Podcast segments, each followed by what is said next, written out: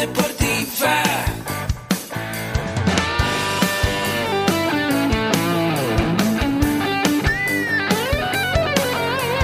Yo soy. Somos guerreros. Hola, bienvenido a la Asociación Mexicana de Educación Deportiva. Soy el doctor David Lezama, presidente de AMED, y es para mí un gusto darte la bienvenida a estos podcasts. Este programa está diseñado para compartir contigo conocimientos de los temas que nos apasionan a todos los que amamos el físico-constructivismo y el fitness y queremos mantener un estilo de vida saludable.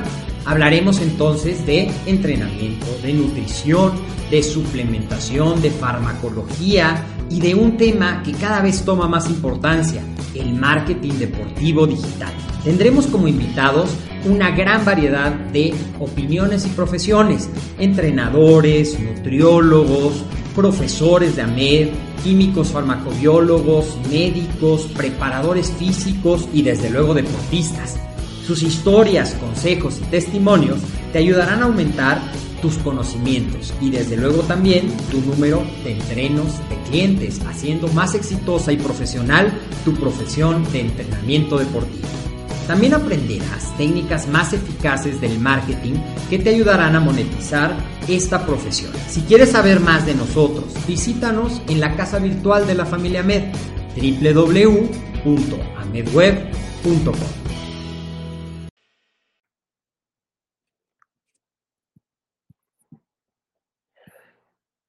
¡Hey! ¿Cómo estás? Correr es una de las actividades más fáciles de realizar después de caminar. Es el ejercicio que mucha gente que empieza a hacer actividad física elige porque no se necesita equipo, porque no requieres realmente un lugar en especial para hacerlo y porque es muy fácil. De hecho, eso es cierto. Estamos hechos para caminar, para correr, para saltar, para jalar, para hacer muchos movimientos. El ser humano es un ser dinámico pero cuando empezamos a correr y no utilizamos el calzado adecuado, no calentamos, no tenemos la técnica adecuada, no sabemos cómo eh, cuidar nuestro cuerpo haciendo estiramientos, pues es muy frecuente que empiecen a aparecer después de un rato lesiones que te pueden llevar a pensar que lejos de ser algo bueno para tu cuerpo, correr es algo que realmente te está haciendo daño. Así es que de esto te quiero platicar un poco el día de hoy. Gracias a todos los que se comentan, conectan, salúdenme por aquí y vamos a compartir esta presentación. Aquí estamos. Listo, bueno, pues vamos a platicar entonces, como te decía, del dolor al correr, cómo evitarlo. Yo soy el doctor David Lezama, esto es AMED, el deporte, la nutrición y el emprendimiento deportivo más cerca de ti. Como te decía, correr es una de las actividades físicas más populares. Desde niños, pues primero empiezas a gatear, luego empiezas a caminar y luego quieres correr. Los niños corren cuando juegan, cuando estás haciendo algún deporte, si jugaste fútbol o si corrías simplemente en la escuela, en la clase de educación física, corrías. Los adultos mayores incluso pueden correr si se cumplen ciertos lineamientos. No quiero que se confundan y mañana digan, mi abuelita se fue a correr y se fracturó tal hueso. No, si se cumplen y se hace un reconocimiento, que es uno de los consejos que te quiero dejar. Antes de iniciar un programa de actividad física, siempre hazte un check-up médico o por lo menos una historia clínica con un profesional del acondicionamiento físico para que puedas detectar si tu cuerpo está en orden para empezar ese programa o si necesitas darle algún apoyo o algún mantenimiento. Vamos a hablar entonces de cuando corres y a veces te duele en el momento de correr, pero muchas de estas lesiones que te voy a platicar el día de hoy, como el síndrome de dolor patelofemoral, el síndrome de la banda iliotibial, los calambres en las espinillas, o sea, en la parte de enfrente, la tibia, y la fascitis plantar no necesariamente te dan en el momento del ejercicio, te pueden dar cuando ya terminaste o a lo mejor te ha pasado esto. Empiezas, tienes una ligera molestia, a medida que el músculo se activa, se lubrica un poco la articulación, se te quita el dolor, piensas que ya estás bien, cargas tu entrenamiento y después te vuelve a doler.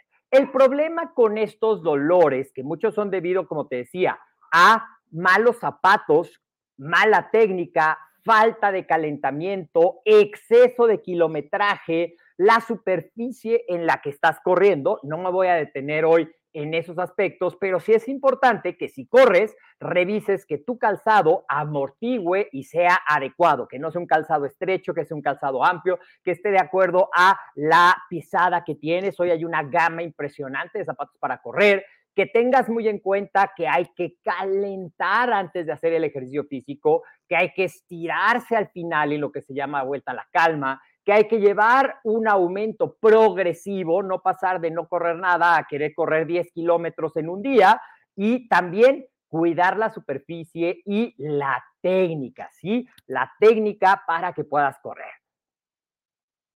Vamos a hablar entonces de los más comunes. Tenemos el síndrome de dolor patelofemoral, es decir, en las rodillas o patelas y que se extiende hacia el hueso femoral. Este síndrome ocurre debido a una gran variedad de causas que van directamente relacionados con el trauma repetitivo. Cada vez que tú estás impactando el suelo, esa se transfiere a la rodilla y recuerda que combinado con la aceleración, con tu peso y con la gravedad, el esfuerzo que soportan tus rodillas es más que simplemente tu peso.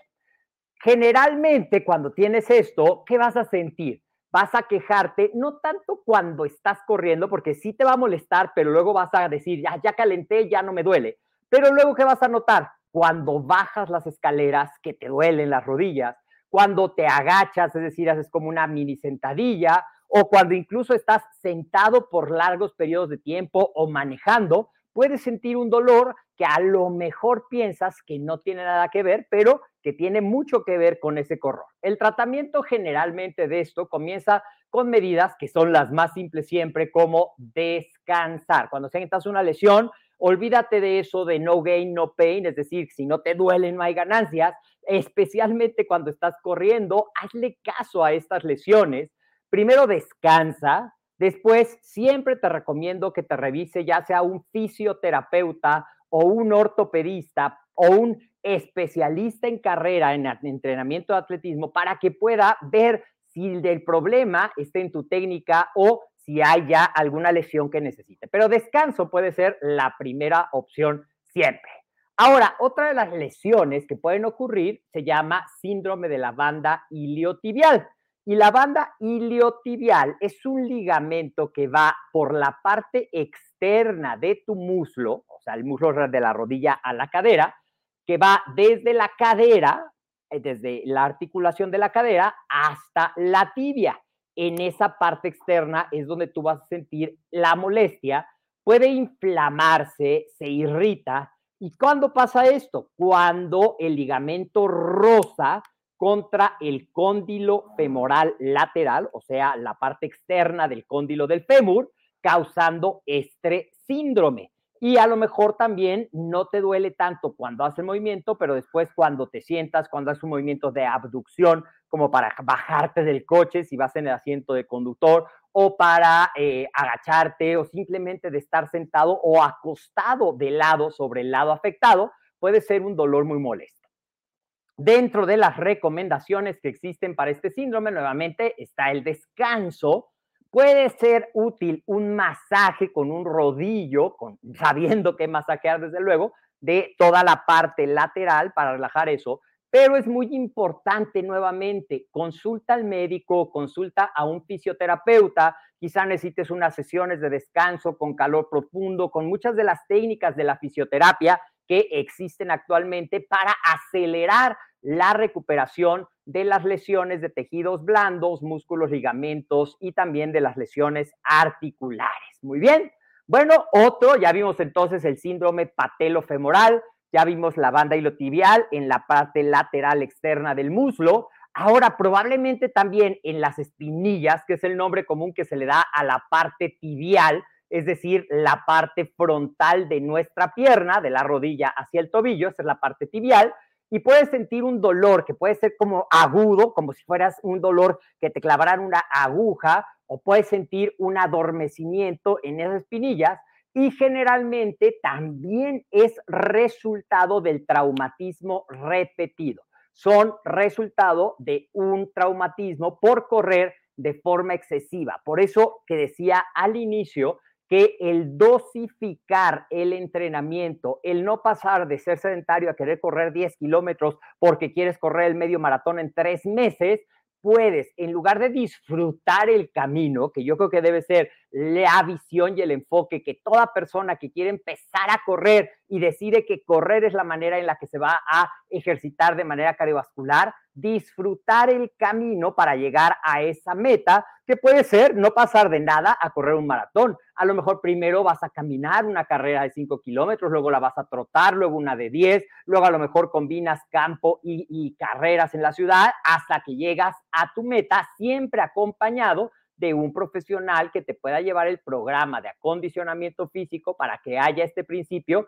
de la sobrecarga progresiva. ¿Qué es cuando tienes esta parte del dolor? Se irrita lo que es el periostio de la tibia, es decir, la cubierta más superficial del hueso, y esto que va a causar dolor y sensibilidad a lo largo de la parte, sobre todo la parte hacia adentro de la tibia, generalmente en el tercio distal. O sea, tercio distal es el más cercano al tobillo y te puede doler ya sea durante o ya sea después de hacer el ejercicio. Recuerda, dolor a la hora de correr es sinónimo de que algo no está funcionando bien, ya sea en la biomecánica, en la técnica, en el calzado, en la superficie, en tu condición, y hay que ponerle atención. Y bueno, vamos a ver finalmente la fascitis plantar. La fascitis plantar, que también es muy común en los corredores, es la fascia plantar, que es como una eh, envoltura o una capa, recorre la parte inferior del pie desde el tobillo, un hueso que se llama calcáneo en el talón, hasta las cabezas del metatarso, lo que es la parte más ancha de tu pie, y esta, esta fascia plantar sostiene el arco longitudinal medial, o sea, la parte de lo que normalmente llamamos el arco del pie. La fascitis plantar ocurre cuando este tejido del arco del pie, esta banda de tejido eh, conectivo, se irrita y se inflama nuevamente por una lesión traumática continua.